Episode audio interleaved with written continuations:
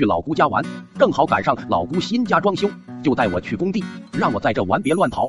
他们去买点东西，完事回来接我。工地上都忙着干活，也没人搭理我，无聊，我就蹲在了一个小房间，自己跟自己玩起了左右互搏术，然后不知怎么的就睡着了。醒来的时候是一片漆黑啊，不伸手也看不见五指，吓得我是哇哇大哭。突然角落里亮起了微弱的光，我过去一看，好像是一个通往楼下的水管。挺粗的，我就把脑袋伸了进去。当时的想法很单纯，就是想从那钻出去。结果头伸进去就卡住了。当时大概是这个姿势，哭啊，当然要哭啊！我一个孩子不哭还等什么？结果我一哭，这哭的声音就在管道里面回荡，在如此漆黑的环境里面，显得格外的诡异。楼下上洗手间的大叔听见这声音，愣是吓得当即立断，不可置信的看着墙角的水管，克制着心里的恐惧。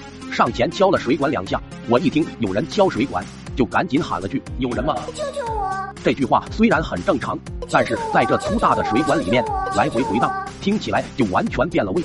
大叔吓得一脸惊恐，我在上面听着没动静了，也是着急，又哇哇大哭：“谁能放我出来？放我出来啊！”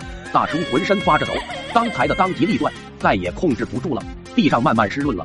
虽然很害怕，大叔还是用力拔开了水管。我当时哭的眼泪夹杂着口水、鼻涕啥的，流了一脸，滴答滴答。由于头一直朝下，整个脸憋得通红，看起来不成样子。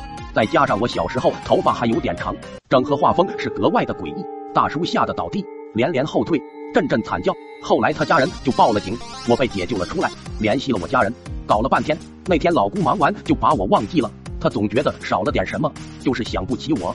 装修的工人也以为我走了。我当时在的那个小房间是个厕所，以前的老旧小区，那水管不知道干嘛的，没用了。